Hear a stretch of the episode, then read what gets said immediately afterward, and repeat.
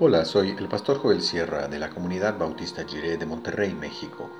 Gracias por escuchar esta breve reflexión devocional y que el Señor te bendiga en cada celebración, motivo de oración y anhelo que van de acuerdo a su buena voluntad.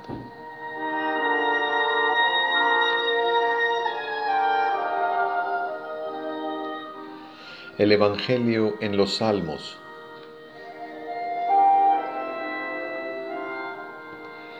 Dice el Salmo 113, versos del 5 al 8 en la nueva versión internacional.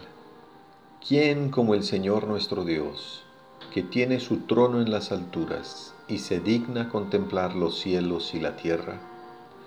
Él levanta del polvo al pobre y saca del muladar al necesitado los hace sentarse con príncipes, con los príncipes de su pueblo.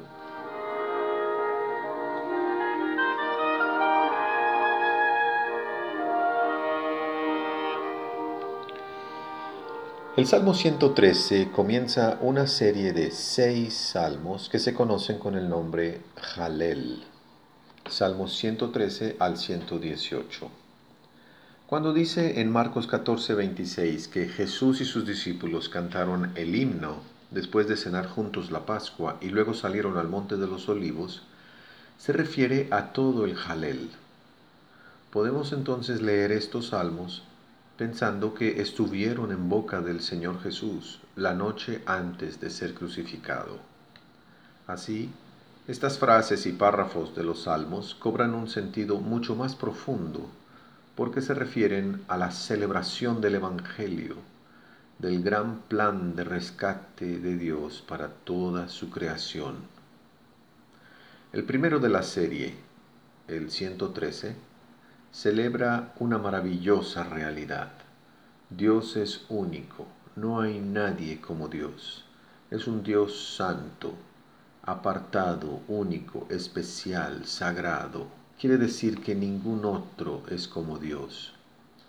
Pero su santidad no solo consiste en estar aislado de toda contaminación, inmune a toda corrupción, separado de toda injusticia e inmoralidad. Eso es solo la mitad del asunto de la santidad.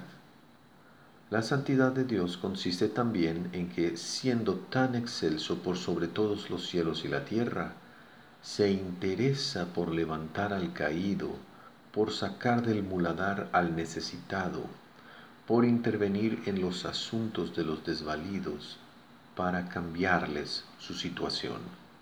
Dios es santo porque ha entrado en nuestra historia y nos ha dicho que sí.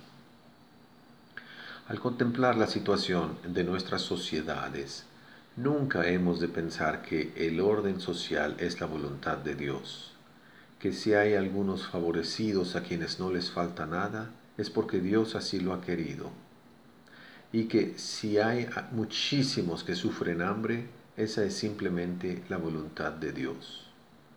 En este salmo leemos cuál es la voluntad de Dios. Dios desciende de su trono para modificar nuestro orden social viene para que los últimos sean los primeros.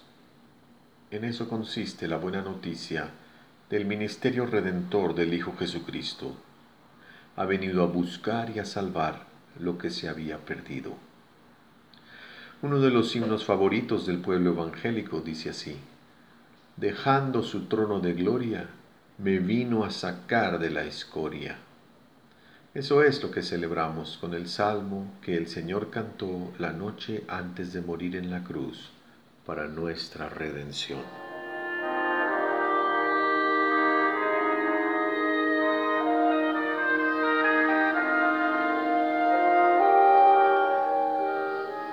Oremos. Dios Santo, ayúdanos a entender tu santidad desde el punto de vista del Evangelio no sólo como separarse de la maldad, sino también como acción misionera de alcanzar a quien está sumido en la escoria de la vida, para cambiar su situación con la vida que hay en Cristo. Amén.